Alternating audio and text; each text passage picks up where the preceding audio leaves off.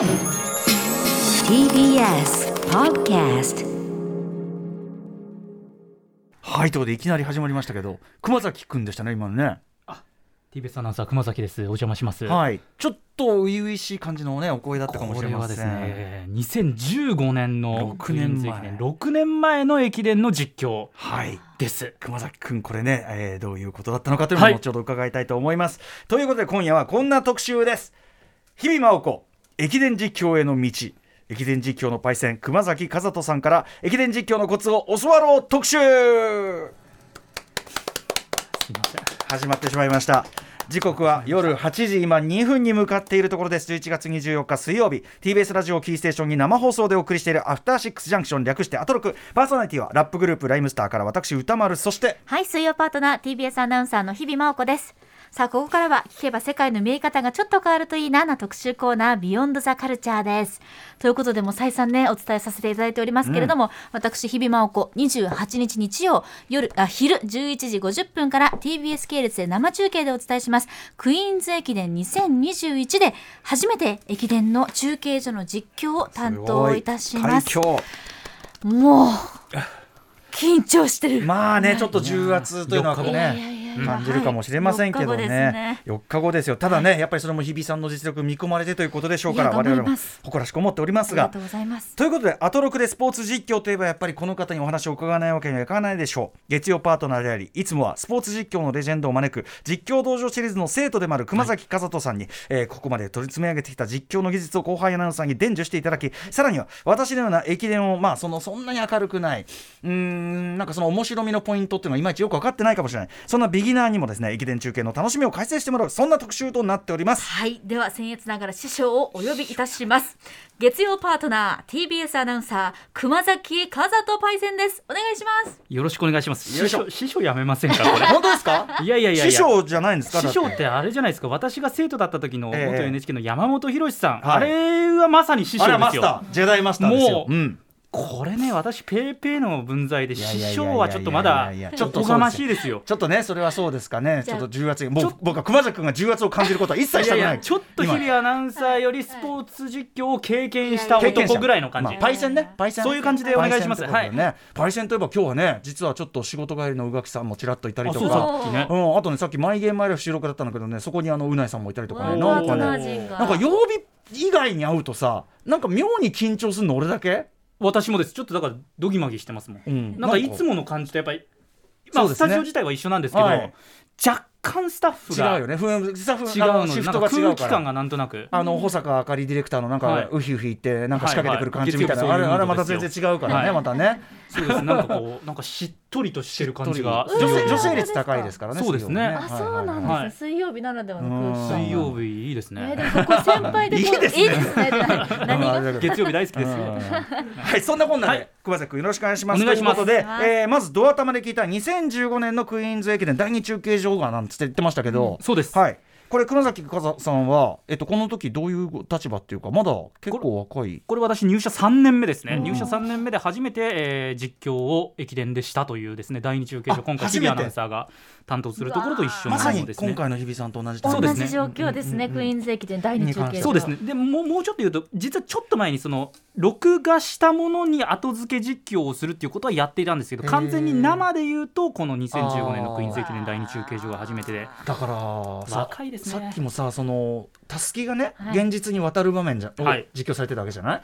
でも実況もアナウンサーもたすきを渡してたわけだよねそこでね。ああいう感じの引き継ぎがあるわけですよ。そこ胸熱でしたすごく。そうなんです、まあ、これ駅伝特有かもしれないですね、うん移動車に乗ってる人がいて、センター放送席にいる人がいて中継所の人がいてみたいな、はい。うん。今度ねちょっとあの今日はその役割の違いなんかも後ほど解説していただくわけですけどでも、デビューってやっぱり緊張しました？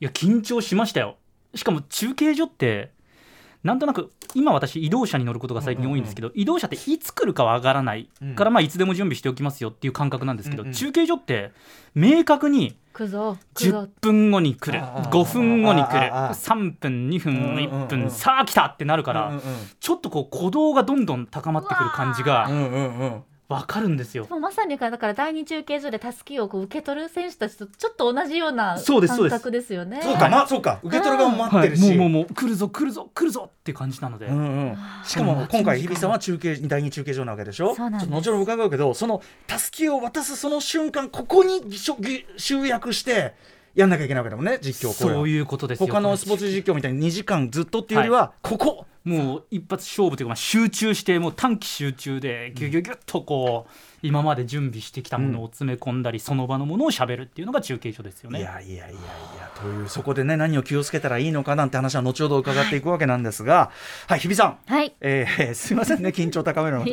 あの でも駅伝あのリポレポートはしてるよね。そうなんです、はい。クイーンズ駅伝も含めまして他のあの駅伝の中継もリポーターとして参加していて、はい。リポーターってじゃあ何をやるのかっていうと例えばスタート地点こんな様子ですよってこう様子をこうまあまあ、お伝えするというか、うんうんうん。はい、リポートをしたりですとかあとはあのいわゆるセンターと言われる、まあ、顔出し顔が映るようなシチュエーションではないものの、例えば今あの応援してるお母さんがこんな言葉を選手にかけましたっていう、そういうリポートはしたことあるんですね。うんうんうんうんただ実況となるとまたうんうん。全然準備が変わりました、なるほど。これが今特訓中ということで。特訓中です。はい、うん。どんどん声が小さくいなって。やいやいやいや。その特訓中日比さんの様子を見て熊崎さん、はい。どうご覧になってますか？私あの、まあ、佐藤文康アナウンサーっていう先輩が今回センターでやるので基本的にはこう佐藤アナウンサーと一緒に日比アナウンサーが研修を受けたりもしてると思うんですけれども、まあ、その音声を聞いたりとか一回だけこう一緒にやってもらいましたやらせてもらったりとかもしたんですけど、あれですねやっぱり、まあ、実況って特別感が若干あるかなっていうところもあるんだけど、うんうん。結局まあ喋るという意味では、うん。うん他のアナウンサーアナウンスメントと一緒だし、うんうん。まあ、こういうアフターシックスジャンクションも、うんうん。まあ、トークという意味では変わらないので、うんうんまあ、その素養はまあ歌丸さんも把握してると思いますけど、うんうん。日比さんうまいじゃないですか、うんうんうん。圧倒的にスキルが高いから、うん。まあ、そのスキルの延長線上に実況があるんだなということを非常に感じましたね。あーなるほど。なるほど、はい。じゃあやっぱり筋もいいなというのはもちろん、真面目ですね、あと、うんうんあとい。やーまあ、最近と我々だとちょっと、まあ、本番のために一生懸命準備はしますけど、うんうん。練習のために準備をするって結構やっぱ大変じゃないですか、うんうん。でも日比アナウンサーその研修を受けるためにもう100%のこう準備をしてくるっていうところはすごいなと思いました。ポリポリってやってました。はい、ということで、えーそんな日比さん日曜日の本番に向けてね、今やってるわけですけども、はい。特訓。そもそもです。じゃあ、ここから先、ちょっとクイーンズ駅伝、駅伝そのものについてというかね、えークイーンズ駅伝、まずどんな駅伝なんでしょうか？はいあのまあ、簡単に言ってしまえば女子駅伝の日本一を決める駅伝ですね、うん。で TBS で1月1日にあるニューイヤー駅伝というのが男子の日本一を決める駅伝なので、まあ、女子がクイーンズ男子がニューイヤーと思っていただければ、うん。まあ、一番分かりやすいかなと思います、はい。で宮城県を走りまして6区間で42.195キロ。マラソンの距離と全く同じコース、えーうん。距離を6区間で走るということですね。6区間っていうのは 6, 6区間あって、そのごとにたすきを渡す。そうですね。6人が走ると、はいはい。まあ、それぞれ距離が別々だったりするんですけれども、うん。6人が走って、うん。でまあ、予選会というのが10月にありましてそれがプリンセス駅伝とうんうん。いうものなんですけれども、うん。そこで勝ち上がった20チームと去年ベスト8に入っていたチーム、うん合わせて28チームがいよいよ日曜日日本一をかけて宮城県で争うと。なるほど。いうことですね。はい。ということで、えーちょっとさらに駅伝の魅力をですね、はい。あのまあ、私どもね、ね、ビギナーというかね、あのについても伺っていきたいんですけども、えーぜひちょっとそれに、あれですよね、このおお二人がプレゼンしてくださるというか、あそうです。ねまずそもそも駅伝とはどういうものなのかっていうところからですよね。お願いいたします。いきたいと思います。じゃあこちらからいきましょう。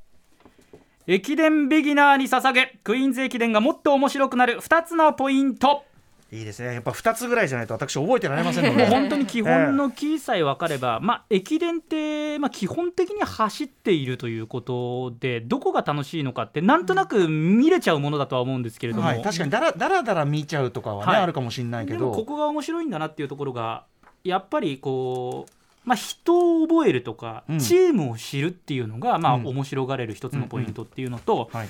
あとはまあこの、まあ、歌丸さん結構こう戦略面とかっていうところ結構お好きだと思うんですけれども。屈とかが分かった方がいいんですよ。はい。そういうところで言うと駅伝ってこう6人で争うので、うん。各チームこの区間はうちは強いけどこの区間はちょっと力が落ちるなみたいなところがあったりとかうんあとは全体として平均で6人強いぐらいだよなとか、うんうん。1人飛び抜けた人がいるんだよなとかチームによって状況が違うんですよね。うんうんうんうん。だから今見えてるその映像の順位っていうので全てがわ決まるわけではないと、はい。このあとこのチームは上がるとか、うん。このチームは後半ちょっと弱いかなとかっていうことをこう戦略的に理解していくとより面白いのかなというところです、ね、この区間でこの人を投入してきたかうん。とか、そういうことがまさにあるわけですよね。うんうんうんうん。でいわゆる区間の中でもエースが揃う区間ですよ。とはい。か、スピードのを誇る選手が、えー集まってる区間ですよ、とかいろんなそのまあ特徴とか強みに合わせて区間もまあそういう設定があるわけですよね。区間ごとの見せなんていうか見せ場の方向というのかな。そうですねうんうんうんただそこにえ意外な選手当ててきたはいということももちろんありますし、うんうんうん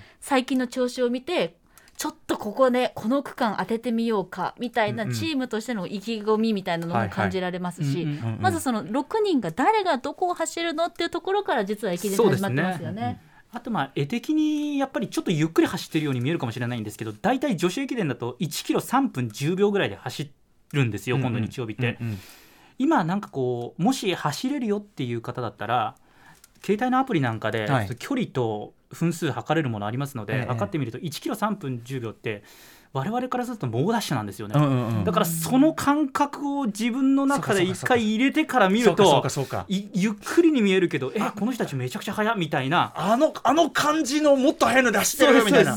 もう全然速いので。ちゃんとインストールしとけと走りの感覚をね。これ男子だと2分40秒ぐらいで1キロ走るんですけど、うんうん。もうこんなダッシュというかもう肉離れしちゃいますし、はいはい。最初の 100m でついていけないよとかっていう全ことが起こるので。ねえかみたいな。そう。絵だとね画面だとちょっとゆっくりに見えちゃうんですけど、はいはいそういうことないんだぞっていうところもちょっと体感していた俺のだくと。己の青秒炭ぶりと比較しながら見るとねそうなんですこれいいかもしれない。はい。はい。ということでじゃあそれぞれのそのね2つポイントっておっしゃってたんでね行ってみましょうか。ではポイントその1スーパーでお惣菜を並べてたあの社員さんも走ってる。会社を背負ったサラリーマンが走る。熱き戦い。はい、あれ？あのなんかわかんない。僕さ実業団とか、はい。はい。そういうのってなんかそのスポーツだけのためにいらっしゃる方かと思ってた。ら違うんですか？これねチームによって具体的にはちょっと違ったりもするんですけれども、まあもう本当に走りだけ一生懸命頑張ってくださいというチームもあれば、うんうん。そうじゃなくて仕事も一生懸命やりましょうよっていうチームもあったりして。例えばあの予選会のプリンセス駅伝で最後の一枠で落ちちゃったチームでコモディ飯田というですねスーパーマーケットのチーム実業団があるんですけれども、うんうんこう今そのデータを見ますとですね、ええ。選手によってはですねコモディ飯田の滝野川店サービスカウンターで勤務されている方とか、ええ。上板橋店鮮魚部とか、うん。坂井戸日菜店レジ部とか、うん。東朝霞店惣菜部とか実際にスーパーで働いている皆さんが一生懸命練習をして、じゃあ全国を目指しましょうっていう人がいたりですとか。じゃあ普段そこでお買い物されてる方とかはあんた頑張んなさいよなんつって。そうですそうです。そういうのもいけるわけだ。これそうなんですよ。コモディだって、まあ、女子は落ちちゃったんですけど男子はニューイヤー駅伝に出場できるんですよ予選会突破して、うんでそうなるとやっぱりコモディだのセールがあって、うん。ニューイヤー駅伝出場おめでとうセールとかで、うんうんうん。実際まあその走る選手たちが店店頭に立って売っていたりとか、なるほど。すごく地元意識があるあれで応援もそれは高まりますね。そうなんですすよだからこう応援したいと普段使っている方なんて当然思うでしょうし、うんうんうん。あとは埼玉医科大学グループって今度の日曜日走るんですけれども、うんうんうん。実際にこう見ますと勤務で実際看護助手をされている方がいたりとか、えー。そう医療現場で。そうなんです。もう実際医療現場で従事して、えー。今このねご時世大変だろうに。そうなんです。そういうところの葛藤も抱えながら今度の日曜日走りますよとか。なるほど。ですから結構選手の中ですとこういった状況ですから本当に自分が陸上をやっていいんだろうかっうんてこう、ねね。悩んでる方もいらっしゃる、うんでもそれでもうんうん。走るということはどういうことなのか、どんな思いを実現できるのかっていうそういったこう強い意志があって、うんうんうん自分が陸上選手として活躍したいんだっていう思いを背負ってらっしゃるわけですよね。そうか。だから実業団である意味ってやっぱりその社会人だそのプロプロアスリートっていうのはやっぱなんか我々とは違う領域のなんかガーンって感じがあるけど、ちゃんと社会人でもあるっていうかそうですね。そこの思い入れの部分っていうか、はい。なるほどね。まあ、どういう働きをしてるかはチームによって違うんですけれども、うん。うんうんこうパンフレットなんか見ますと大体1日のスケジュールとか見ると、うん。結構ですね9時45分から12時半までは勤務とか書いてあったりして、はいはい。結構皆さんですね、うんうん。かなり働いて、まあ、朝練をして勤務をしてで夕方になってまた練習をしてっていう。このサンデー毎日増刊のクイーンズ駅伝ガイドブックみたいな今ね、拝読してますけどこれ見るとさいあこんな企業が参加してんだとか、そうですね。ね、そういう面での驚きもありますね。そうなんです、うんうん。これだからあと同企業同一業種というんですかね女子だと今度ユニクロと島村が出るんでユニクロ VS 島村だとやっぱりこう確かにね所属チームの皆さんも応援する皆さんも熱が入るとも引けないよこれおそう互いいうことなんですよ。男子ニューイヤー駅伝1月1日になると自動車ですよね。トヨタ自動車、ホンダマツダスバル出ますので。うこういったところがねこううん。自動車対決みたいなものが出てきたりとか、ユニバーサルエンターテインメント。うん。へえ、はいはい。ユニバーサルがやってんだ。そうですそうです。そういうの知らなかったなこれパラパラめくるだけでもあこんなチームも、あんなチームもニトリもできたんですよ。ダイソーとかあるしさ。そうそうなんですそうなんです。はいはい。ということでじゃあその企業ごとのまあなんていうのかな色でもあるし、まあ、はいそれぞれがお普段どういうような生活されてるかっていうようなところもちょっと見どころとか、はい。まあ当然伝えがいもあるところですよねそれはね、はい。そうなんです。あのそうですよね。はい。はい。そして。はい。ではポイントその2ただ走っているだけじゃない。駅伝は相手チームの心理を読み解き無数の組み合わせから最良を選び抜く頭脳戦はい。いやまさにそういうことですよね、うん。さっきロック感というのがありましてちょっと歌丸さんそのあそのパンフレットにもあるんですけどこのこの地図をちょっとご覧いただいて、区はい。間配置をですね、うんうん。見たいんですけれどもじゃあちょっとこれ歌丸さんにちょっと質問をしたいと思います。おおなんだいなんだい。ロック感ありましてちょっとそれぞれお聞きの皆さんにも考えていただきたいと思います。1区が7.6キロです、うん。そこそこ長い。2区が3.3キロ。あここ短いですね、で3区が10.9キロ。最長区間です。はい。で4区3.6キロ。うんで5区が10キロちょうど。うん。で6区が6.795キロ、うん。で合わせて42.195キロ。ね6人いてじゃあ強い順に歌丸さんだったらどの区間に配置しますかっていうえ話誰にどれを置くか？そういうことなんですよ。強い人を置く。でも普通に考えたら強い人に長く走らせた方がはい。得なんじゃない、そういうことなんですじゃあ第3区かな、3区にやっぱりこれエース区間と言われてるんですよ、うんうんうん。3区に一番強い人を置く。うん。次に強い人どこに置きますか？いやそれ順番ちゃうんかい。そのだから5区じゃないの？5区に置く、うん。これをじゃあこれ本当に単純な一般論で話してますけど、ええ。2番目に強い人を5区に置くのかはたまた1区に置くのかでそのチームは前半型のオーダーを組んでいるのか後半型のオーダーを組んでいるのかが分かる。確かにな序盤で心を折っとくみたいなね、そういうことなんですよ。こともあるもんね。これしかも駅伝ってもう流れが命と言われてるのはで、いはいはい。1区で出遅れちゃうと他強い選手がいたとしてもなかなか上に上がってくることが難しい。面白いね。だから後からごぼう抜きみたいなことすりゃいいじゃんってなるけど、やっぱりうわ負けてるうわ負けてるうわ負けてるが込むとはい。マイナスなんだやっぱり、こうやっぱり同じぐらいの力もしくは後ろから追う方がちょっとぐらい強いぐらいだと、うん最初頑張ってじゃあ追いかけようと思ってオん。ーバーペースになって結果的に最後バテて離されちゃったりとかっていうことがペース乱され問題もあるもんな、起こるのでおいダメだい一区に投入だ。っていうことが 歌丸監督。一区に全勢力投入だ。でも歌丸監督の理論がまさにその通りで最近一区の重要度がどんどん高くなってるっていうことが言えるんですよなるほね。どなるほど。でこの去年一昨年で言うと今 JP 日本郵政グループっていうチームが連覇してるんです。でうんうん。今年3連覇を狙うんですけど、うんうん。1区にですね弘中璃梨香選手っていう東京オリンピックの1万メートルで7位入賞で5000メートルで日本記録を作ったっていう選手がうん。いるんです、うんうん。もう大エースです、うん。この選手を一昨年去年と1区に置いてうんうん1区から飛び出して、うんうんうん。そのまま逃げ切るという展開をですねやってるんです。まさにさっき言ったそのじょもう最初の最初でもう出花を、まさに出花をくじいとくというか。まさにそうなんですよへえそういう戦略が割とこう主流っていうかね王者のはい。あれになってると、しかも弘中選手そのデビューだったんですもんね。ああそっか。そうです。ルーキーでルーキー1区ながらで1区で区間賞。サプライズ。じゃあ最初あれだその作戦でこられた側はなんだこいつと。余計パンチが効くよね。そう。まあ、高校時代から強かったんですけど、まさかこんなに強いとはってみんな思ったでしょうね、で去年はもうスタートしてからもう一気に飛び出しちゃって、うんうん。後続を引き離すっていうことがあって、へじゃあこの弘中さんって今年どこで出るんだっていうのが今年の駅伝の流れの全てを決めると言っても過言ではないんですよ。ー確かにその要するに日本郵政が一区で話してくるっていうのはここ数年の戦略だから、それに対して皆さん手も打ってくるでしょうし、うんもはやサプライズはないからそうですね。まあやってきました。はいはいはいおどうぞどうぞ。うちはこの手ありますからね。そういうことです。人もあるかもしれないけど今年のその日本郵政の出方によってはえー、ちょっと待って話違うんだけど。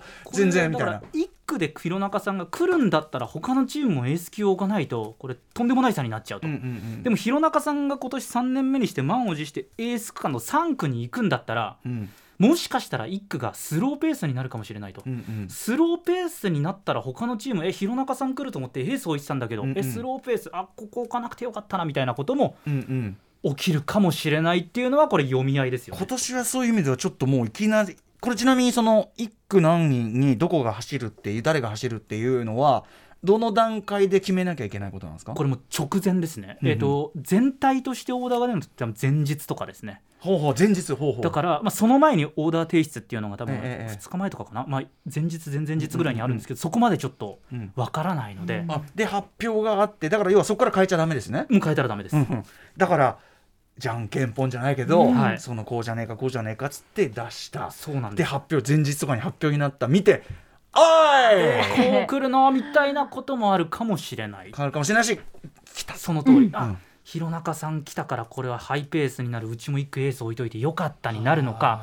これだったら1区じゃなくてもしかして5区にこの子置いといた方が良かったんじゃないのかなってなるかもしれないっていう。でもとにかくそのやっぱ日本郵政がすごく強い王者としていて、そしてはい。弘中さんという強い人がいるから、そこに対してどうそ,、まあ、いどうそこを軸になんか見るっていうのは一つ、みすごい見やすいですねそそこ。軸であとは積水化学っていうチームが、もう新谷仁美さんっていうこれまた大エースがいるので、ここもまあ優勝候補うん。うん今までこう高橋尚子さんとか世界のマラソンで金メダルを取った人はいても、うん。駅伝日本一になったことがないので、うんうん。今年満を持して大チャンスをつかむかどうかと。うん。うん。あ新谷さんね、はいあの前も話題にしたことありましたね。あそうですね。新谷さんしかも昨年は積水化学は準優勝だったので、うんうんうん。なおのことやはりね優勝への思いというのは今年はリベンジ強いとが思いますよ。積水的なリベンジもかかってるってことだ。はいでもう一チーム優勝候補に挙げられるのは予選会のプリンセス駅伝圧勝した資生堂で強いんですけど、うんうんうんこのチームはその2チームにはない4区に外国人を置くんです。あそういうこう助っ人的なこはい、とですか？これ外国人は4区限定なんですけれども短い区間なんですけれどもやっぱり外国人がいるとそこでガラッと流れが変わるので、ううんうんそこで一気に浮上してくるかもしれない。ジュディジュディさんですかね。そうですねんん資生堂あと日本人が全体的に層が厚い。うん誰がっていうやっぱり弘中さんとか新谷さんみたいにこう飛び抜けた人がいないんですけど、資生堂は全体が強い。全体として強いので、その総合力で勝つのかどうなのかと。なるほど。これ外国人選手を入れる4区って決まってるんですね。外国人はそうですね4区って決まってます。それはあのどのチームもじゃあで入れるってわけじゃないんですか？えっと、外国人を、えー持っているというか採用しているチームはうんうん4区に外国人を基本的には置く感じですね。そしてこれ当然トップなアスリートの皆さんがはい競ってるでしょうから、それ以外の陸上大は会に対してのそのなんていうかな前哨戦というかなんというかその実力を見るっていう場でもある。そうですね、まあ、ここでどれぐらい走るかっていうのが例えば年明けのマラソンとかクイーンズ駅伝構想してる選手ってやっぱりマラソンも走れたりするっていう傾向があったりして年明けのマラソンで誰が強いのかっていうのをまず見ておくという意味でも大事だしそのマラソンっていうのは来年の世界陸上の選考にも関わってくるのでだから世界陸上の代表はおそらくこの中にうん。95%ぐらいは含まれているということは言えますね。という意味でもだから今年の陸上全体の動きっていうのを見るのにも駅伝はいいですよそうですね。とい女子長距離代表はもう基本的にはこの中の誰かっていう、はい、でも個人の力だけではなくやっぱさっきの。そうですよ。ね。そこが面白いですね。そうなんですよね。で。どういう戦略を立ててくるかと、うん結構選手の皆さんも個人としてまあ走ってる中長距離走ってる選手もうん駅伝だともっと走れちゃうんだよねって人がやっぱり多いでよね。ですすね、これやっぱたすきの力だっていそううかたすきを渡すぞっていそう。うこの意志の力が。ちなみに第二中継所日比さんが担当されるはい。ここはだから区で言うと、はい、スピードの2区と言われる2区からえ3区エース区間へとつながるその第2中継所ということになりそうます。かということで。じゃあこのねそこの中継の肝はどこなのかというのはこれ後半ですかねこれね。そうですね、はい。そういうことになってるかな。ということで皆さん、まあ、私もでもあのめちゃくちゃ分かりやすかったです。し特にやっぱりこのガイドブックとか見ながらね、やるとさらにあれかもしれない。あっていうか、まあ、そこら辺はだからそら実況ねそうですね。中継の中で中継の中で植え込んでいけたらいいなと思います。新潟の基本ベースはいただきましたんでこれはだいぶ見やすくなったんじゃないでしょうか。ということでここから先はいよいよ熊崎パイセンから駅伝実況のこちら技術的なポイントなどを日比さんが教わっていくコーナーでございます、はい。よろしくお願いします。お願いします。さあ時刻は8時26分になりました、はい TBS ラジオキはい。ーステーションに生放送でお送りしています、アフターシックスジャンクションです。さて改めまして今夜は日々真央子駅伝実況への道。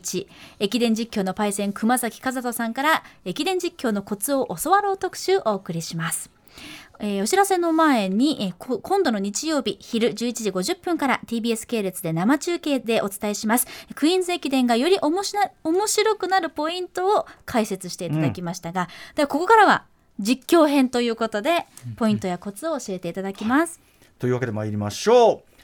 たすきをつなぐのは選手だけじゃない。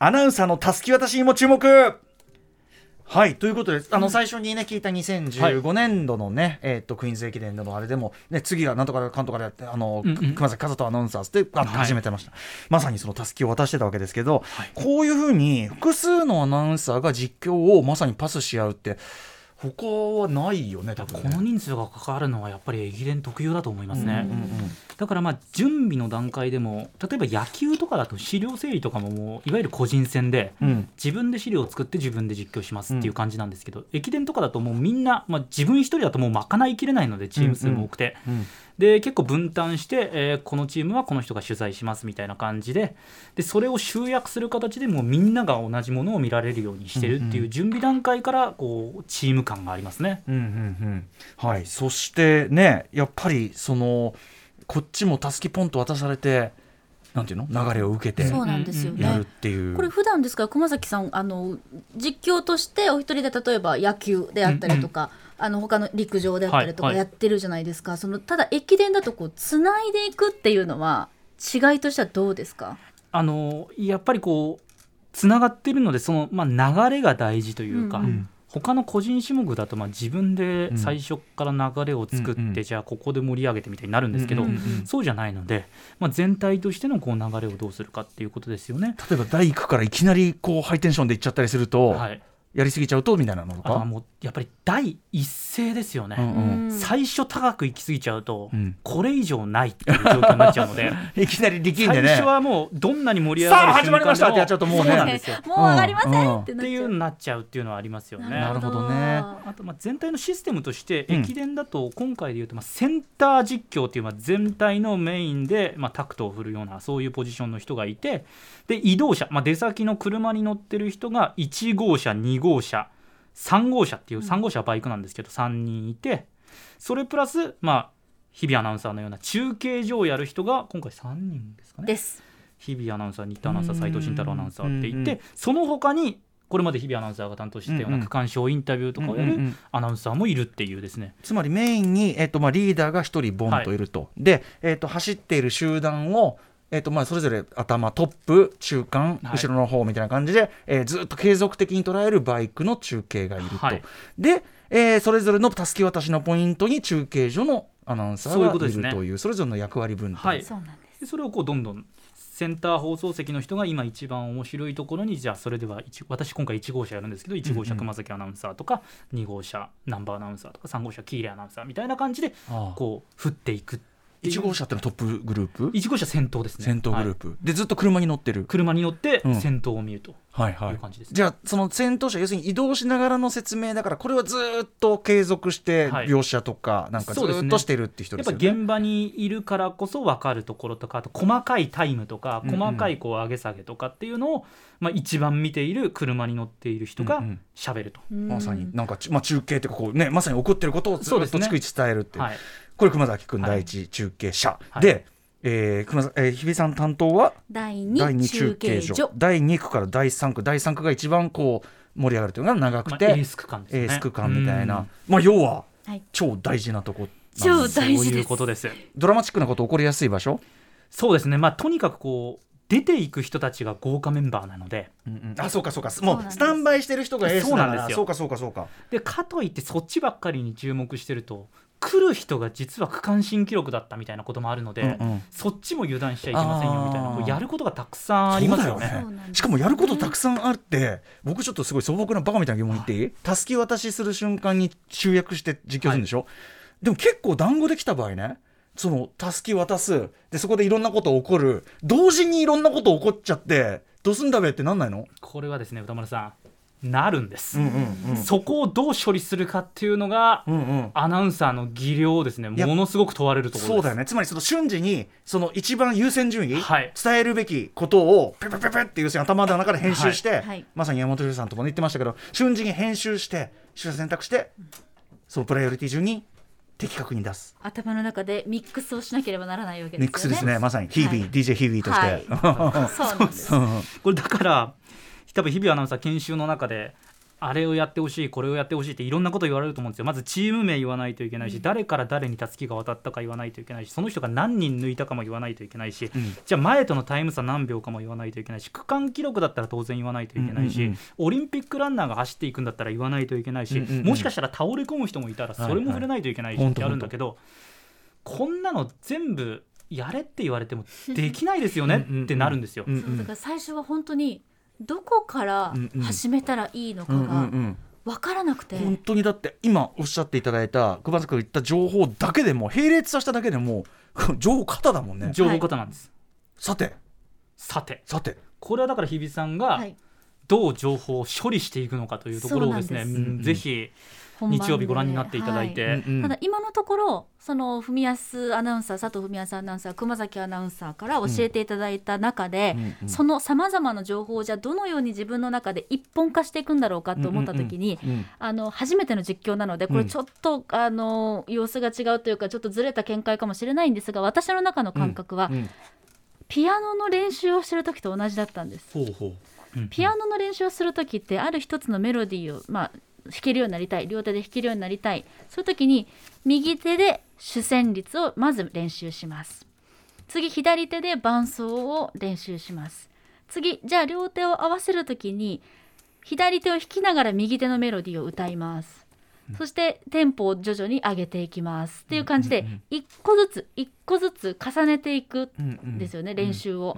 で実況の練習をするってなった時にまず右手チーム名を言います。来た順番にチーム名を正しく言えるようにします、次左手じゃあその選手たちの名前を次は言えるようにします、うんでこれをメロディーとして重ねていく中で、じゃあこの選手はどういう思いを持って来てるのかとか、さっきどんな走りをしてたのかとか、うん。だんだん自分がこう抑揚をつけたいってなった時にどんどんメッセージも入ってくるので、うんうん。この選手は何年前にどういう経験をして今ここでたすきをつないでいるのかっていう一個一個の情報を一つのメロディーとして重ねて実況として23分で伝えていくものなんじゃないかなと思って今練習をしています。おおこの把握、いや素晴らしいと思います、うんその通りです。私そんなシステマティックに考えたことなかったです私はそこまで考えて言ない。われてみるとそうだなって今、純粋に聞いてました。自分のコンポーザーにならなきゃいけないっていう意識でやってます。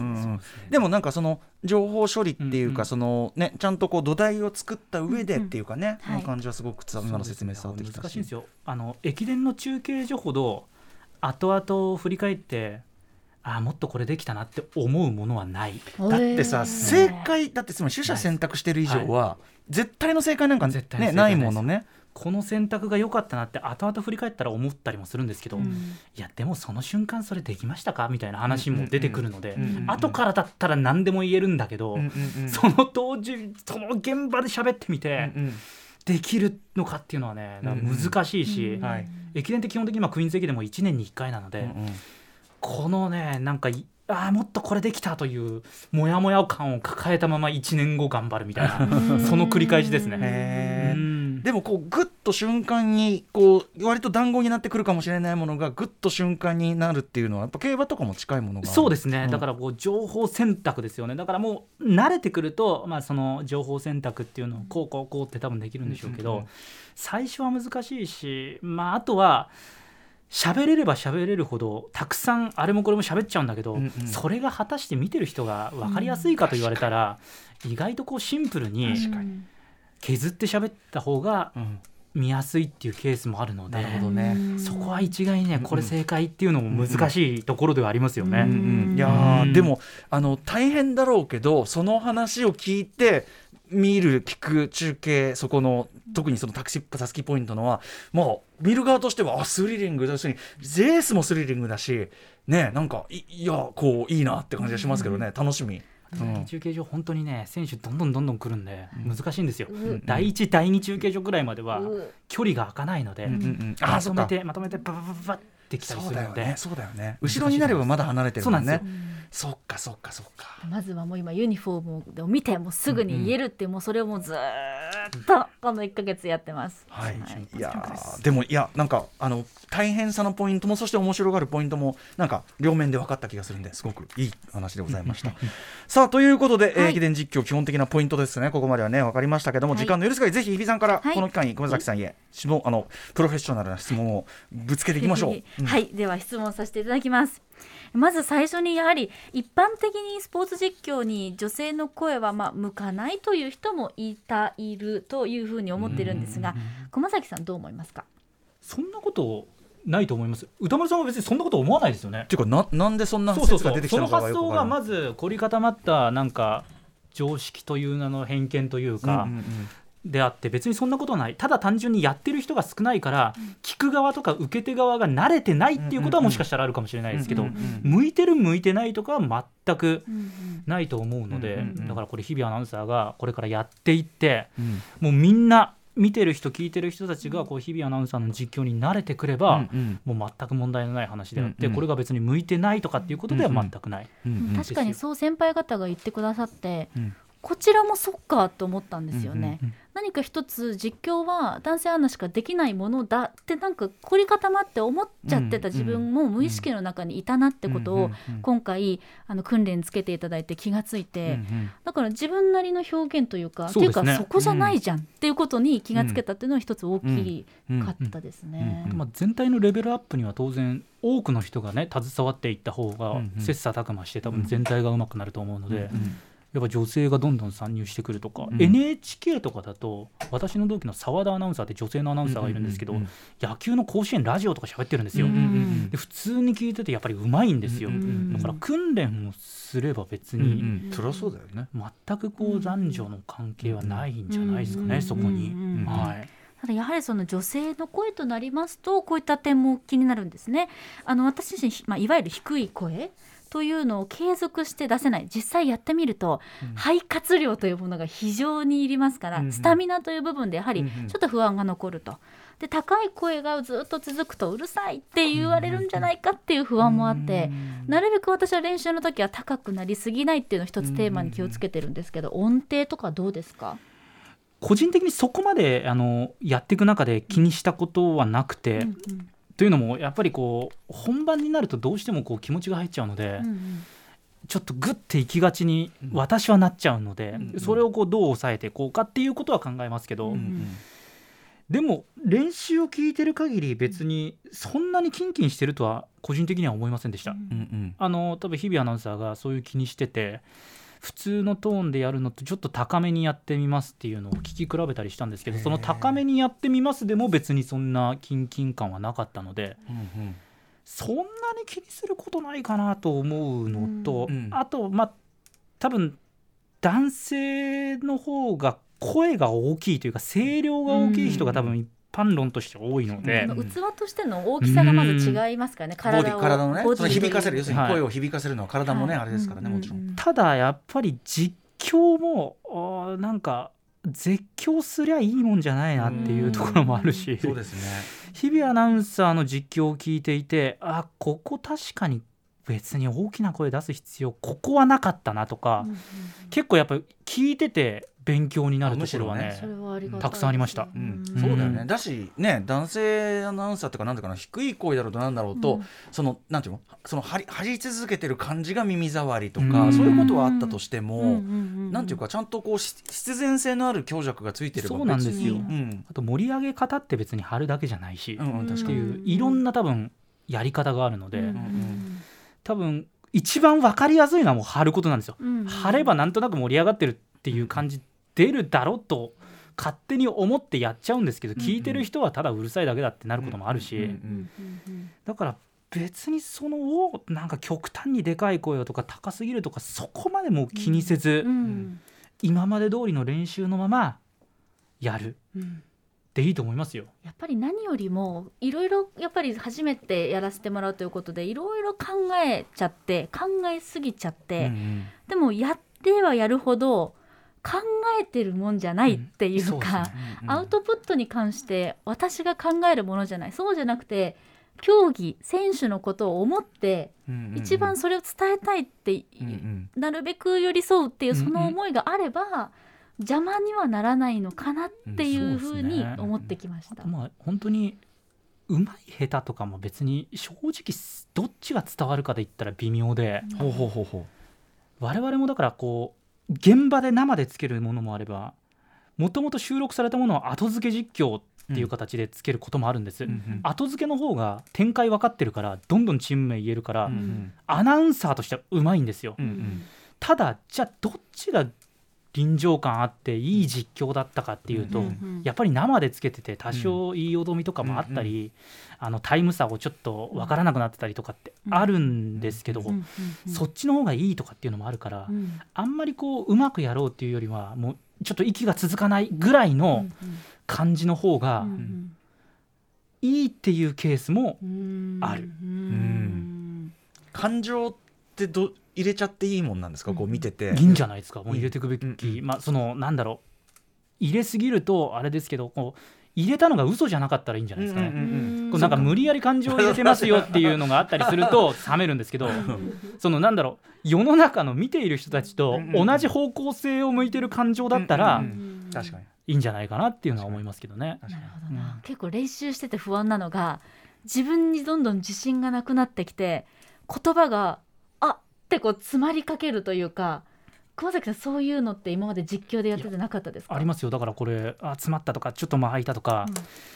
まあ、気になるんですけど後々振り返ってみると実はなんかあ詰まったと思ってたその間が実はいいエッセンスになってたなとかもあるんであこれねだから本当わかんないんですよ。自分としてはその場であやっちゃったみたいなことはもう毎回あるんですけど、うん。それがこう聞き返してみるとどうかっていうのはまた微妙なので、体感と違うもんね。そうなんですよ。ライブでもよくあるんだけど、ううんわ飛んだしばらくもう15秒ぐらい空いたみたいなもんだから後で聞いたら一小節ないわみたいな。うん。そう。だそうだからそれもそこであやっちゃったって思わない方がいいと思う。やっちゃったって思うハマるぐらいなら、はい。うん。小笠原渉アナウンサーがマスターズはでい号泣して、まあ、結果的に名実況と言われてるんですけど本人は泣いてなかったらたくさん喋ってたと思うと。うん。でも泣いて喋れなくて泣いてるのを隠そうと思って間になってその間がいい実況だったみたいな各所から言われて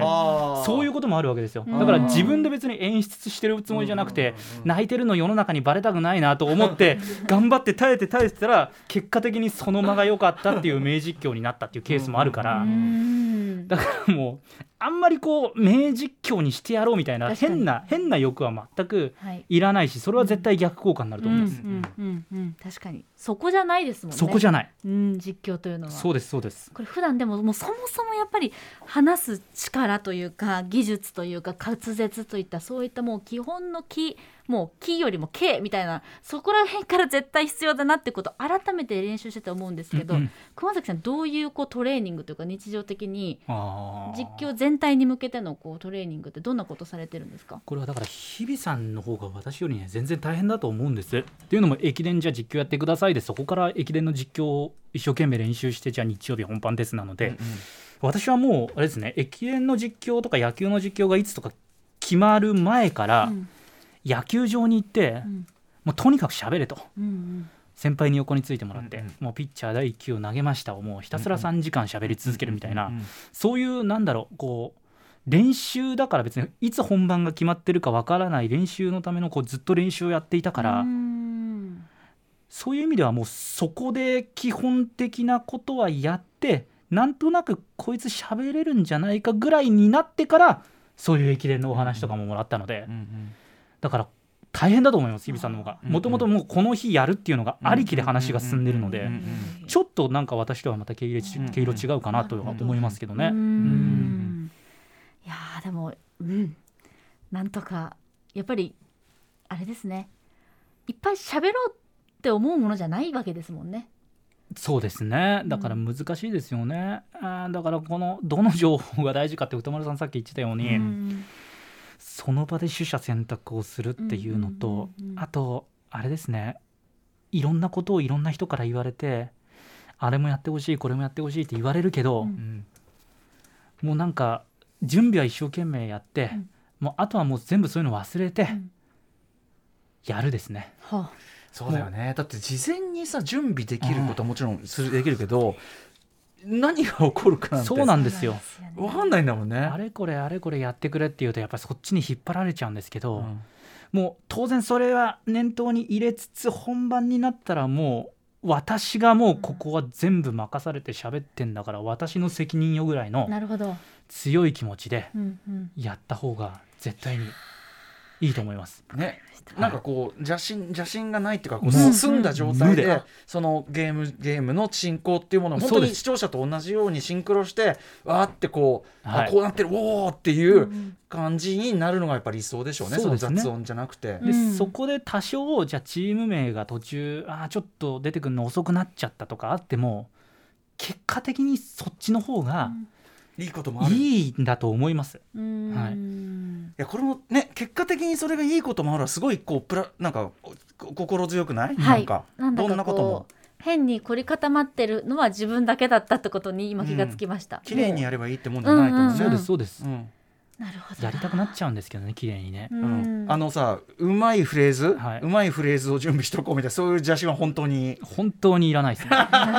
本当にいらない。でそれがはまはまったらいいんですけど、んどういうどういう展開になるかわからないのにその決め込んだフレーズって本当にはまるかっていう話なんですよね。ですよね。でそれが浮いちゃった時の 寒さっ目ても当てらんなもうい目も当てられないしやっぱりそういう分かるんでう、んこれがバチッとはまったらそれが結果的に名実況と言われるものになってるんでしょうけど、最初からじゃあこれよってなってて、うん。その展開になる可能性何パーセントありますよっていう話ですからね。それはもはや実況ではないというそう感じですよね。です。もう準備してた原稿読みなんでそれはね。確。かに。うん。うん。うんそうかそうか、はあ。まあ、あらゆる意味だからまあもう準備は万端にした上でもう手ぶらで来いっていうん。う気持ちかもしれない本当ですね。多分その場でまあいろいろこう書くんだけど、はいその場で出てきたことが多分自分が一番言いたかったことなんだとうん。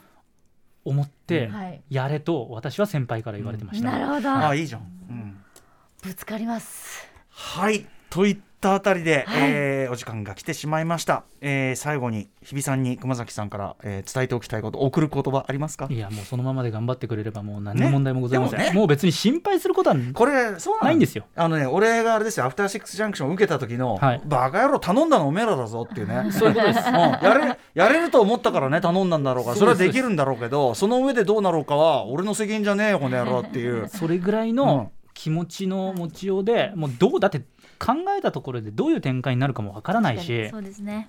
いいんですよもうその場で、もうチーム名とか覚えてれば別に、あとまあ日々中うまいから普通に、うんいやーやめて事故に事故になることはないんですよ別に。言わないで。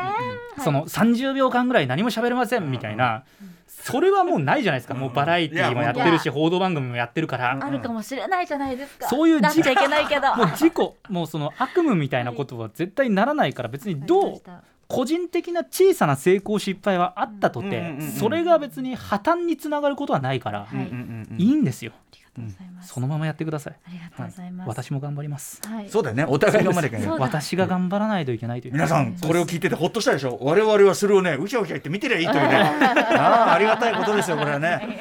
さあということでクイーンズ駅伝2021第41回全日本実業団対抗女子駅伝は？はい28日日曜日昼11時50分から TBS 系列で生中継でお伝えします。もう本当に今までいろんなお仕事をさせていただいている中でこの喋り手として伝え手として特にこの実況というのは選手の皆さんと共にお伝えできる、その疾走感を感じられるというのは今までにないあの感覚でした。もう本当に選手の皆さんに、うん、よかったんじゃないって言ってもらえるように頑張ります、うん。はいということで素晴らしいお話だったと思います、本当に、えー以上日々真央子駅伝実況への道駅伝実況のパイセン熊崎和人さんから駅伝実況のコツを教わろう特集でございました、えー熊崎和人さんありがとうございましたありがとうございましたありがとうございました Station. After Six Junction.